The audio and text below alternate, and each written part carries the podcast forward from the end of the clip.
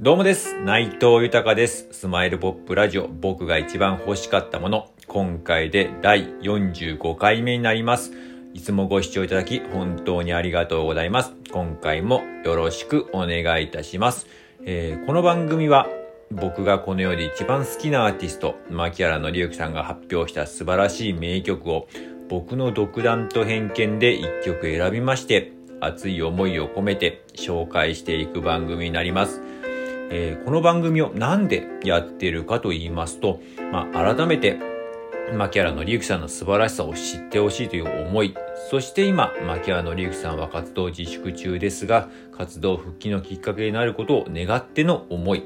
そして僕自身の夢でもあります、牧原の之さんと一緒に仕事をすることにつなげていくために、こちらの番組をやっております。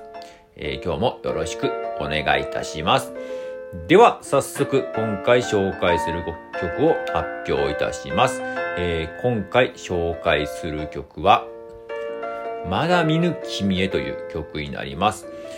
これはね、なかなか、まあ、ファンの方だったら、まあ、知ってるかもしんないですけども、まあ、普通に、えー、と、秋原さんの、まあ、えー有名曲など知ってる人はなかなか馴染みのない曲だと思うんですけれども、こちら実はアルバムの中の一曲でして、えーこちらも何台も、えー何度も紹介していますけど、アンダーウェアという、まあ、下着という すごいタイトルですけれども、アンダーウェアという通算6枚目の、えーアルバムの、えー中の最後の曲、えーになります。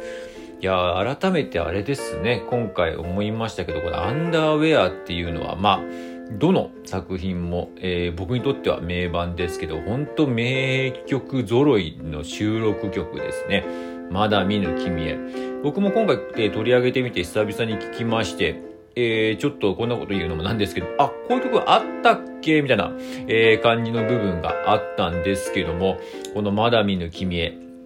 えーちょっと聞かせていただきまして、僕一瞬こんなこと言うの失礼なんですけど、なんかミスチルっぽいな、みたいな。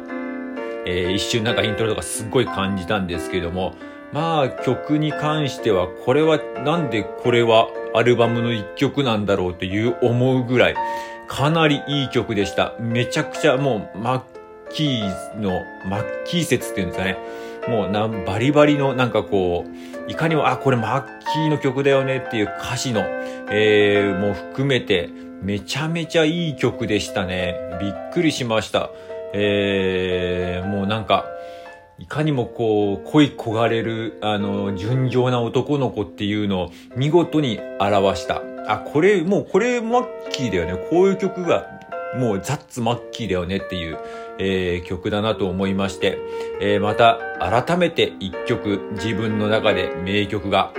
えー自分の中で大好きな曲が一個増えました。ありがとうございます。では、早速、えー紹介いたします。牧原のりゆきさんで、まだ見ぬ君へです。